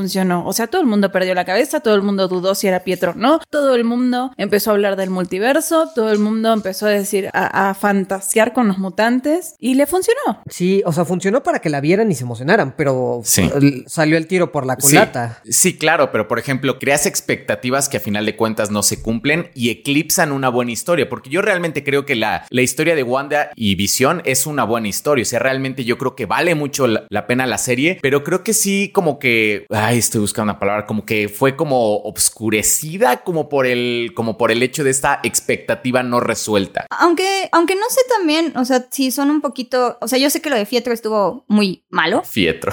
sí, me rehuso a decirle Pietro. sí, sí, sí. pero estuvo, estuvo muy malo. Pero, o sea, también, ¿qué tanta probabilidad había de que la primera vez que introdujeran a los mutantes fuera a través de un segundón que nada más apareció un par de episodios en una serie nueva de Disney? O sea, también es como de cuando, cuando lleguen los mutantes va a ser todo un evento, o sea, va a ser algo muy grande, no va a ser algo chiquito, va a ser como el evento, ya llegan los mutantes. O sea, entonces también no sé, como que hay que manejar las expectativas acorde a... Pero fíjate que a mí lo de Fietro me, me pega por varios lados porque siento que falló en mucho. O sea, al final de cuentas me gusta la historia de la resolución entre la pareja y el tema de duelo que querían tratar. Entonces Ajá. eso no me, lo, no me lo va a quitar el tema de Fietro. Pero sí estoy muy de acuerdo con Go en que construyes una falsa expectativa Sí. porque ahí falla en muchos lados. O sea, eliges el único personaje que comparte dos universos. ¿Por qué? Porque Quicksilver es el único que está en las dos franquicias por un tema legal en que es, tanto que es Avenger como que también es mutante, ¿no? Entonces tienes una conexión ahí muy fuerte que conocen todos los fans. A final de cuentas, en su momento los compararon a los dos y la gente amó mucho más al de Evan Peters porque el Quicksilver del MCU es una estupidez. Solo sirvió para ser un colador. Y además falla por varios lados, porque Pietro podía ser, déjalo de los mutantes, que no te guste lo de los mutantes. Puede ser o la conexión al multiverso, Sí. o una manera de explorar la relación de una gran pérdida que tuvo Wanda antes de Vision, que fue la de su hermano, que le dolió muchísimo y que la tuvo deprimida por mucho tiempo. Y a lo mejor pudo explorar algo con otro Pietro. Y todavía, para agregarle más, Bueno, eso sí lo exploraron, pero eso sí lo Pero, exploraron, eh, pero sí, sí estoy de acuerdo en que, en que la- las expectativas, a- los niveles de expectativa que había nada más por el hecho de que era Evan Peters eran demasiado grandes. Y para colmo, arruinaron el misterio de Ralph, porque ¿para qué se te...? Y eso ya sí es, es un error de la serie, porque eso sí es en escritura, estar seteando un personaje, Ralph y Ralph y Ralph y Ralph, y para que Ralph fuera un tipo. O sea que no es Mephisto. Sí, o sea, a mí me da igual lo de Mephisto, pero Sí, eso sí, eso sí estoy de acuerdo. La ralfeada fue terrible. Yo creo que sí es importante porque también estaban creando expectativas con respecto a la historia de Doctor Strange. O sea, ya, ya estaban como... es- son, son los diferentes niveles. O sea, no nada más es Ralph Mephisto, el hecho de que sea Mephisto todo este tiempo, sino que era posiblemente el villano, confirmar el villano de Doctor Strange o confirmar hacia dónde se iba a ir Doctor Strange y por ende Spider-Man 3. O sea, es, sí tuvo como muchos detalles. Yo lo que pensé fue que, o sea, que iban a dejar como una puerta abierta al multiverso. O sea, realmente lo de los mutantes, como dice Beck, era demasiado para una serie, ¿no? Pero yo pensé que a lo mejor iba a haber como algún diálogo que a lo mejor diera la puerta abierta como del multiverso y que ocuparan como al personaje de Evan Peters para hacer algo así. O sea, yo me imaginaba como un diálogo nada más, no una escena, sino que dejaran como una puerta abierta que, que hubiera podido ser como explorada en Doctor Strange. Este, no sé si de repente a lo mejor es como lo de no tienes idea de lo que has hecho. A lo mejor se quedó ahí, que Agatha le dice a Wanda, pero creo que ese fue como mi problema con, Sí. con el uso de Evan Peters. Que sí hubo, sí hubo una referencia al multiverso, ¿no? El, el libro, el Darkhold. Sí, Ahí si le pones sí está. pausa en el momento Si le pones indicado. pausa. Sí, Beca, no. Ahí está, ahí está el, el multiverso. Multiverso confirmado. No, Beca, no funciona así para mí. Sí, no. Igual también con el Dark Hole se confirmó una de las teorías, una de las teorías más me, que era el libro que había aparecido en Agents of Shield. Sí, tal cual. Pero bueno, es una teoría que se confirmó, supongo. Las dos teorías confirmadas son las más X, la de Darkhold y la de los Skrull, que a mí la de los Skrull me daba totalmente igual. O sea, es como ya sé que va a haber También. una, una serie de Skrulls, no necesito ver un Skrull en esta serie. Ajá, no, pero, o sea, te van a decir que Mónica va a ser una de. O sea, porque Mónica, uno de los personajes más desperdiciados de todo el de, de los episodios, o sea, te lo vinieron como subiendo, subiendo, subiendo y de repente nada más estuvo parado en la calle todo el episodio final. Y le, le atravesaron unas balas. Ajá, y ya, ah, mira, tiene poderes, ese tipo de poderes. Y ya la, la reclutan los Skrulls, se va a ir con Nick Fury al espacio y Secret Invasion. A mí me gustó ese shout out a Iron Man 1. O sea, como de, este es el, no sé, como que me gustó la idea de que sí marca una nueva época para Marvel, el MCU, que es como de, al final, en la- bueno, en la escena post créditos de Iron Man aparece Nick Fury y te, ya conoces la iniciativa Avengers. Y aquí es como de, ahora está en el espacio y ahora te está pidiendo que vayas al espacio. Es como de, oh, no sé, eso me gustó. A mí esas cosas tan MCU como que ya, o sea, ya no me emocionaban Sí, en la serie, sí. la verdad. O sea, nada más faltaba Wanda Maximoff will appear in Doctor Strange. que eso fue lo que más me estorbó, en- especialmente en los últimos dos episodios. O sea, el- ya la necesidad de, de convertirlo en MCU, como que sí fue como de. Ah. Exacto, pero siento que ese tema, o sea, a mí la serie en general me gustó mucho, tengo que decir, Sí. pero sí me decepcionó un poco a lo mejor. Bueno, siento que hubo dos cosas importantes. Con todas las teorías y con todo lo que dijeron de que estaba conectada con otras películas, Spider-Man, Doctor Strange, la expectativa de que a lo mejor introdujeran a los mutantes, la expectativa de que a lo mejor entraran los cuatro fantásticos y todo esto se nos olvidó a los fans que esta historia sobre Wanda. Y creo que sobre Wanda la, la serie cumple, o sea, cumple Sí. perfecto. O sea, sí cuenta la historia de Wanda. Ahora, el otro tema es que a mí lo que más o menos me decepcionó es que los primeros, ponele la primera mitad, los primeros cuatro o cinco capítulos, sí proponían algo diferente. O sea, con esto de las sitcoms y con esto de, o sea, las escenas estas super creepy, así de cada capítulo veías un muerto. O sea, a mí me encantó. O sea, ¿no? Sí. Como Sí. lo, lo cruel, lo macabro, lo, lo- este, este tipo como de sustos me, me gustaron. Pero como que sí, a partir de la segunda mitad de la serie, los últimos cuatro capítulos son súper MCU. Y como que esa cosa diferente que te estaban proponiendo, pues ya no es tan diferente, realmente era para engancharte. Es que aparte, no sé, como que lo, lo he estado pensando y es que me gusta muchísimo cómo resolvieron la historia de Wanda, el adiós a Vision. O sea, me encantó. La verdad, tengo que, tenemos que hablar de la última escena del adiós. O sea, el adiós. A mí desde el episodio pasado me había encantado la escena de What is grief if not love persevering, que es la pena sino el amor perseverando. O sea, me había gustado mucho. Y ahorita que le ponen, o sea, el hecho de que dijera como, ¿qué soy? ¿Qué soy? Y se da cuenta que antes Vision nada más había sido una inteligencia artificial y una marioneta. Y ahora es la proyección del amor perseverando. O sea, es el amor que de Wanda perseverando. Lo que lo hace más humano. O sea, y que lo hayan ligado cuando se enfrenta con el Vision blanco. Como le devuelve la humanidad una vez que le devuelve también sus memorias. O sea, yo estaba como a punto de llorar. O sea, de verdad como que Sí. me, me pegó mucho. Fue como de no, o sea, wow, qué bien escrita está esta serie. Pero de repente me pongo a pensar que está pasando todo esto y Wanda está diciendo adiós y es como de sí, mira, este es el grief, es el amor perseverando y el amor nos hace humanos. Bueno, las memorias, los sentimientos que tenemos de esos nos hace humanos. Y al mismo tiempo están reviviendo a Vision cuando para nada más utilizarlo en las Ajá. siguientes películas del MCU porque lo necesitan por alguna razón. O sea, ya sea para seguir la historia de Wanda o para seguir la historia de los Avengers. Y es como de, ay, o sea, no sé, como que es muy irónico. Yo con el final, por ejemplo, me pasó que, o sea, como que sí, el último capítulo ya fue muy tono universo cinematográfico Marvel y todo, y eso hizo que esa, o sea, porque ese diálogo que entre, entre Wanda y Vision, ese del, del final de qué soy yo y todo eso se me hizo buenísimo, se me hizo excelente, pero por alguna razón, esa escena que era como súper triste y la despedida Ajá. de los hijos no me pegó así como realmente sentí que me debió haber pegado, como que no me hizo como entristecerme, tal vez porque ya estaban reviviendo a Visión, como Sí, dice, entiendo. dice Wanda, y, y sabes que los niños a lo mejor como que van a regresar como en otro proyecto. Es como que no lo sentí como bien llevado. No sé si a lo mejor es por, o sea, no sé realmente qué fue. No sé si es como, como muchas cosas en un mismo capítulo, como que fue muy larga la pelea y la resolución fue como muy rápida, pero al menos a mí no me, no me llegó eso. Sí,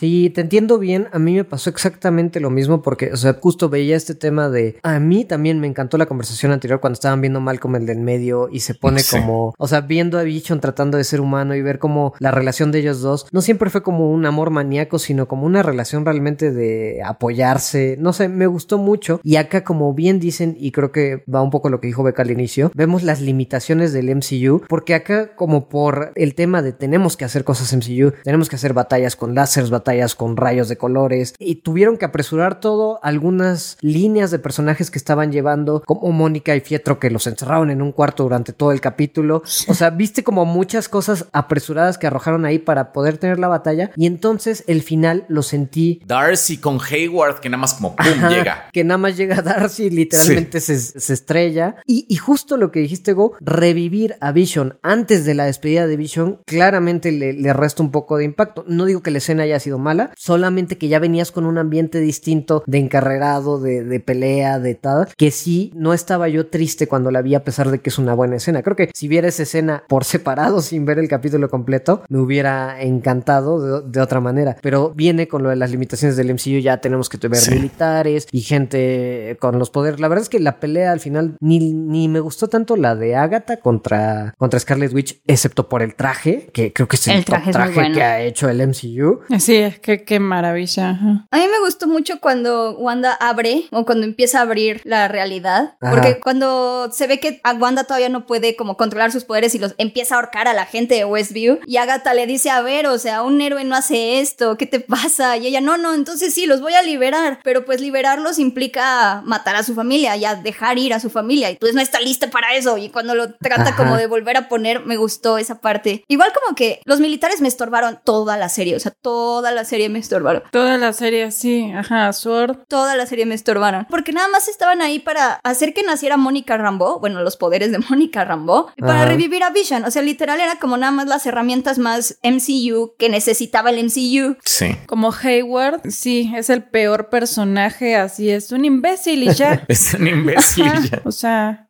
quiere poder y listo. Y ya. Sí. Pero bueno, tengo que decir que a mí sí me gustó como el plot twist del episodio 8 de que Hayward estaba mintiendo, de que no era cierto que Wanda se robó, se robó el a Vision. Ese estuvo muy bueno. Eso muy bueno. Y sin embargo, Wanda sí creó un poquito de vibranium, o, o sea, porque sí los estaban, los estaban traqueando con, por el vibranium, ¿no? Es raro porque dice que estaba midiendo la señal de decay del vibranium. Entonces, Ajá. en teoría sí. Pero, o sea, sí lo creó, pero solo existía dentro de esa realidad. Pero está interesante que pueda crear vibranium, o sea, porque ya que es una bruja del caos, como Sí. voy a crear vibranium. Que bueno, volviendo a ese episodio, al episodio 8, a mucha gente no le gustó desde entonces porque decían, son cosas que ya sabemos, son cosas que ya sabemos. A mí la verdad sí me gustó. O sea, sí entiendo que es retcon y explicar cosas a lo mejor para la gente que no tiene tan claro Age of Ultron y así. Me parece que hubo cosas muy interesantes. Sea, Sí. ver el pasado de Wanda en Sokovia y digo, tenían que amarrarlo de las series con esto de Claro. las sitcoms piratas que compraba su papá. Ah, yo, yo amé eso,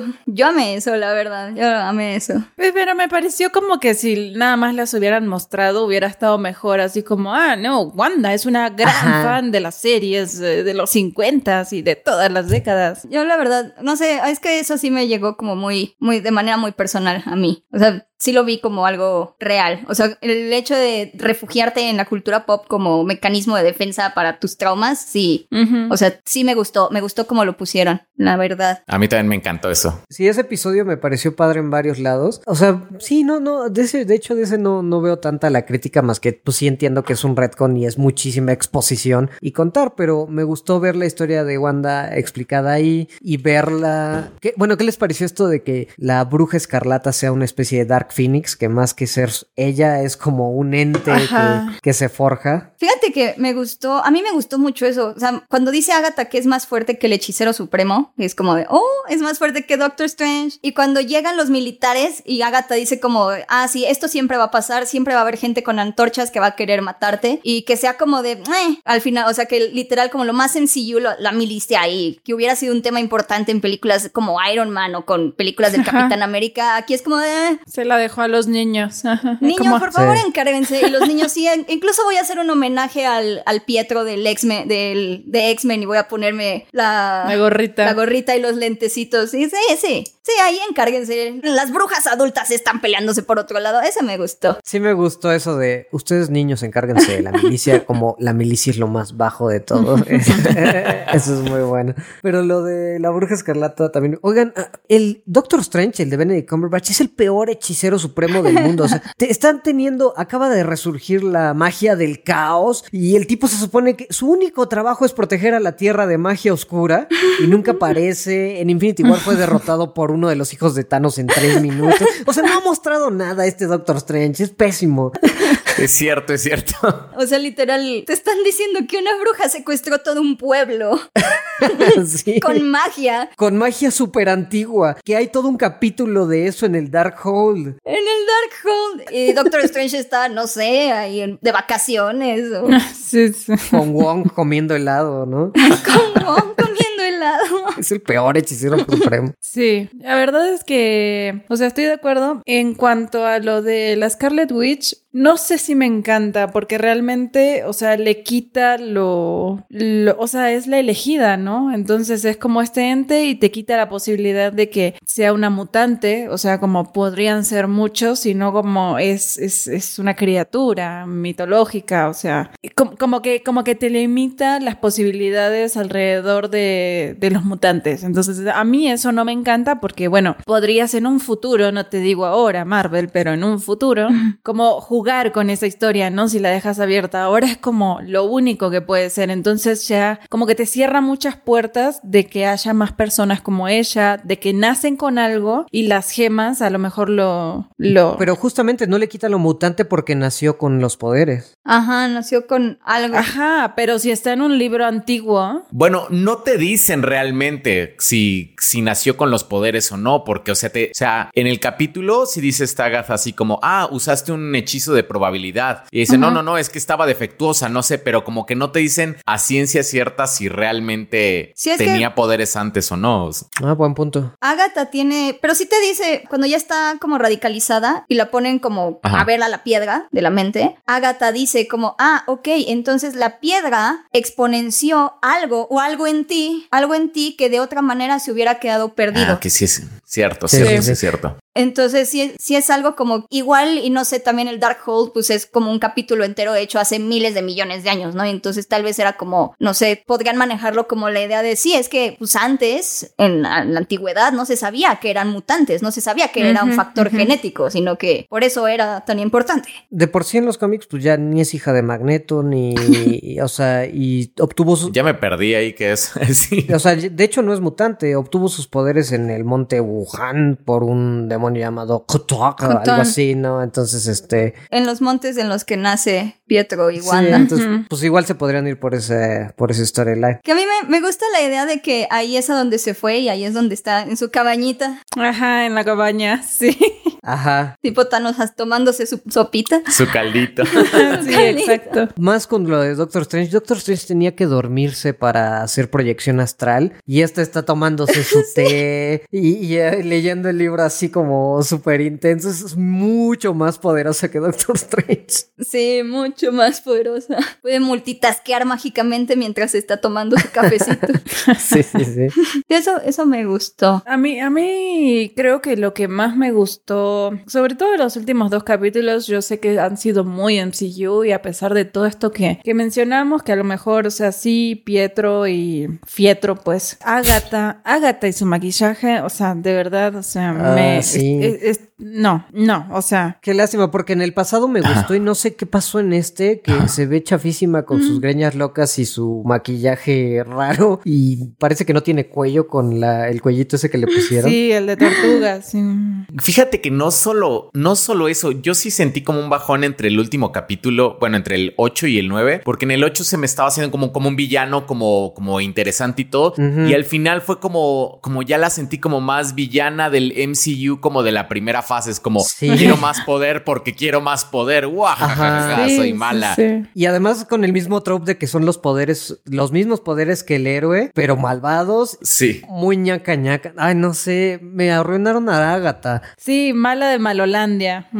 Creo que ahí sí la tuvieron que matizar porque claramente están esperando que sea un villano tipo Loki. O sea, como decía Mary en Sí. el episodio pasado, que claramente quieren que llegue a ser como la nueva villana tipo Loki. Entonces, todo mundo, o sea, todo mundo estaba como, es que mató un perro, ya no la podemos, de- ya no la podemos disculpar nunca jamás porque mató un perro. Cancelada. cancelada y es como de dude amas a Bucky y amas a Loki que son maniáticos genocidas Sí. y está bien, o sea, y te gustan y está cool porque los has visto en otras cosas y ya los has visto como también tener su historia y su desarrollo. Lo vas a tener con Agatha también, tranquilos, tranquilos. Sí.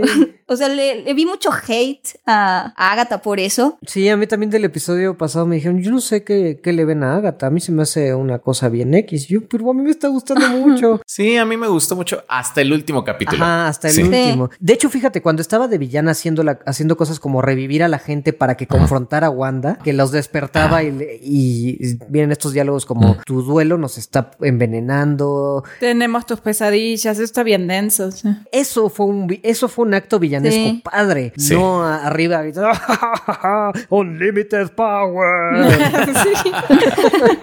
También me gustó cuando ya la derrotan, que Wanda le dice, pues te vas a quedar aquí y vas a hacer el personaje que tú escogiste. Que le dice, no, o sea, eso es cruel. Porque sí es cruel, o sea, sí, sí tiene un punto Sí, también. sí, sí. Está muy denso y es como... que- Y la otra, me vale. Oigan, una cosa que, que no se nos puede perder, algo que sí amé mucho de este episodio es que dos androides superinteligentes resolvieran sus conflictos con una discusión hipotética filosófica. Lo amé. A mí también me gustó eso. Sí, sí, sí, sí. Es que, ¿qué tal que no soy un Vision? ¿Qué tal si soy un Vision condicional? Ah, Hmm, interesante. Elabora. lo amé, lo amé, lo amé, lo amé. Sí, te lo juro, lo amé intensamente. Porque además son los dos iguales y, y es tan vision que, que los dos terminaran en una discusión sobre un escenario hipotético de un problema mental de filosofía. No, me encanta, me encanta cómo lo pusieron como, ¿estás familiarizado con el concepto metafísico de la historia del barco de Teseo? Naturalmente. Esto muy bueno. sí, me encantó. Eso sí, lo amé de este episodio. Que muchos, o sea, yo sí he visto que muchos se han quejado de esto. A mí me gustó mucho, pero sí he visto que muchos se quejaron de, de esta resolución. Es que hay de dos, o sea, por ejemplo, yo me estoy quejando de que los últimos capítulos se sintieron muy MCU, pero hay también muchas personas que precisamente quieren ver esto muy Ajá. MCU. Claro. Entonces, Es que además, o sea, no perdamos de vista de que es lo primero del MCU desde la pandemia y desde, o sea, no hemos tenido películas, no hemos podido dar estrenos, o sea, estábamos acostumbrados a tres películas al año y nos íbamos en la función de medianoche y de repente pandemia y lo primero que tenemos es WandaVision, entonces, Y aparte que sí está muy raro porque WandaVision sí, lo que sí hace es que el futuro del MCU es la magia y el espacio. ajá, Y las series. Y las series, pero más como la del MCU en el cine es la magia y el espacio, porque ya es Doctor Strange, el multiverso de Spider-Man, Eternals, Shang-Chi, ujú, y dado la pandemia, vamos a ahí tener incómodamente a Black Widow. ajá, ajá. Como de, ay, sí, Y a Falcon y The Winter Soldier. ajá, y a Falcon y The Winter Soldier. esa no se me antoja nada para que veas eso. Pero la verdad es que WandaVision tampoco se me antojaba hasta que sacaron el último tráiler que dije, ah, esto puede estar interesante. Porque creo que, o sea, ya como a- resumiendo como mis, mis sentimientos de toda la serie, la verdad es que sí valió mucho la pena. Creo que le agradezco a Marvel que haya hecho algo diferente, aunque sí me hubiera gustado que a final de cuentas se hubieran terminado de arriesgar. Sí, exacto, exactamente. Sí, pienso lo mismo. Tal vez algo controversial, tal vez necesitamos que ya se vaya Kevin Feige del MCU. O sea, porque vas, esto va a seguir pasando, va a seguir amarrando pasando estas cosas súper interconectadas. Es que quién sabe, porque hacer un MCU es muy difícil. Ah, no, sí, sí, sí. Sí, sí, sí. Y si algo, si algo tiene Kevin Feige es que al menos no se arriesga mucho, pero también es fiel a los cómics. O sea, al final Eso del sí. día, la idea de WandaVision está bastante fiel a, a los cómics de los que tomó inspiración. Te deja lo suficientemente interesado. Claro que no, porque no sale Mephisto, no sale Mephisto, no sale Mephisto. Ni el, ¿cómo es? El Master Pandemonium. Master Pandemon. Pues miren, para mí, yo no, yo no pierdo la esperanza. El final, ya cuando está Wanda escuchando a sus hijitos, mom, mom, mamá, mamá, ayúdame, Ajá. ayúdame". Para mí eso ya es Mephisto confirmado, Doctor Strange. o Chutón.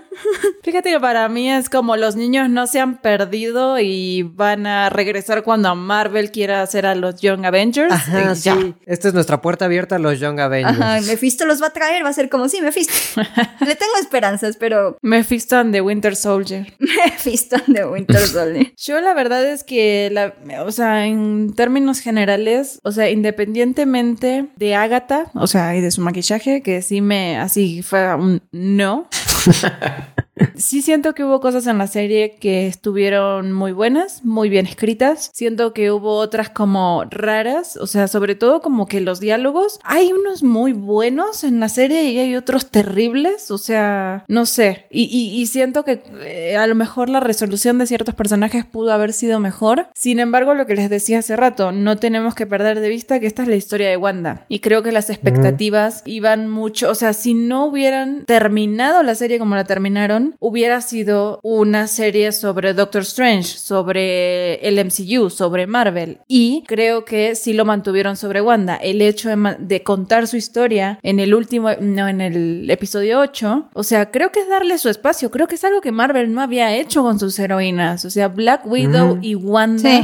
estaban ahí cumpliendo una cuota de género en los Avengers, donde cada uno de los héroes del, del grupo ha tenido tres películas. No sabemos de dónde viene Black Widow. O sea, me parece inaudito. O sea, y me parece que Wanda por fin, o sea, WandaVision por fin le da ese espacio a una de sus heroínas. El hecho de que nos cuente cosas que ya sabíamos. A lo mejor y sí, yo entiendo que a la gente le- le molestó o no le gustó, pero es lo mínimo que podía hacer Marvel de darle ese espacio para contar su historia. O sea, y, y no, no fueron tres películas, fueron media hora de historia. Entonces, tam- tam- tampoco nos pongamos Sí. locos, o sea, lo mínimo. Que también sí está, sí está interesante que sí es una transición muy clara a que también el futuro son las heroínas Exacto. del MCU. O sea, porque es Wanda, es Agatha, es Mónica, es Capitana Marvel y ya te están, o sea, con esta serie sí te están seteando que es como, estos son los nuevos personajes importantes. Exacto, ajá. Entonces eso sí está padre, la verdad. Sí, yo espero la verdad que esto sí marque un precedente y que a partir de ahora sí introduzcan a sus heroínas como corresponde, o sea, de verdad de, de que les den su lugar. Y, y- y la verdad es que si vas a introducir a lo mejor héroes, hombres, pues no les des tres películas, dale el mismo espacio que, que a las heroínas, ¿no? Entendieron a Vision, ¿no? Y Vision es un persona, es un héroe también bastante bien desarrollado y también bastante cool. Y no necesito tres películas para, Ajá, exacto. para tener como este nivel de, ah, no, wow. O sea, la, la exploración sobre si es humano o no, pues está bastante chida. Sí, yo la verdad, o sea, creo que eso es lo que más rescato de la serie. Para mí, por eso sí funciona, a pesar de como las cosas que se pueden mejorar, además de Pietro y Evan Peters y lo que quieran. Creo que eso es lo que más rescato y por lo que para mí la serie es buena y, y merece la pena verla, con vista en que es sobre Wanda. Sí, a mí también, pues en general creo que me deja sentimientos positivos. Me gustó mucho el arriesgue de Marvel y pues concuerdo como, como con lo que hemos dicho, ¿no? A lo mejor a lo único que les faltó es arriesgarse un poquito más para no tener que meter esto a MCU que pues claramente sí hay fans que lo quieren, eso nos queda claro por la reacción de la gente, hay muchas opiniones, pero a mí me gustó que pudieran explorar estos dos personajes que no les habían dado su chance y a Wanda, ¿no? Me encantó todo, todo el tema de Wanda, de su tema de, de pérdida y de cómo, eh, cómo se recupera de esa pérdida y aprende a aceptarla. Entonces creo que me quedo con esa parte. Al final las cosas malas, pues creo que fueron las fueron menos que las positivas. Sí, yo también me quedo con que es una gran historia donde aparte es de las pocas historias mainstream donde estamos viendo que se trata el tema de, de los traumas. Y de que se habla abiertamente de cómo las personas, de cómo no hay una forma correcta o incorrecta de superar los traumas o de sobrellevar como tu salud mental. Eso la verdad se me hizo como bastante cool. Por eso también, o sea, me encanta la historia de Wanda. Yo creo que sí vale mucho la pena esta serie. O sea, con todo y todo, sí creo que vale mucho, mucho la pena. Oye, es un salto enorme de la depresión de Thor a la depresión de Wanda. O sea, Sí, que realmente, cañón. o sea, Claro. sí, hay, hay un mundo de diferencia y así como, ah, pues Thor está deprimido y juega videojuegos. A explorar realmente como la depresión de un personaje, es, es- creo que lo hicieron muy bien aquí. Sí. Sí, estoy de acuerdo. Así que pues es, es un buen paso y ojalá el, el resto de las series de, de Marvel estén así de buenas. Sí, yo creo que las series es un espacio en el cual se podrían arriesgar un poquito más, ¿no? O sea, Sí. como que sí ya las series por lo menos. A lo mejor entiendo que las películas pues todavía es como terreno sagrado. Tienen que generar dos mil millones de dólares, lo entiendo, lo entiendo. Ándale, sí, sí. Yo creo que lo va- se, va- se van a arriesgar un poquito más con las series como de los jóvenes, tipo Miss Marvel. No sé si con Hawkeye, porque pues sigue habiendo un Avenger este, de los viejitos, o sea, del equipo original. Pero a lo mejor, o sea, camino a Young Avengers, a lo mejor y ahí se pueden arriesgar un poco más. Entonces siento, de, de verdad espero que me, me propongan algo nuevo, sobre todo con los jóvenes, ¿no? Sí.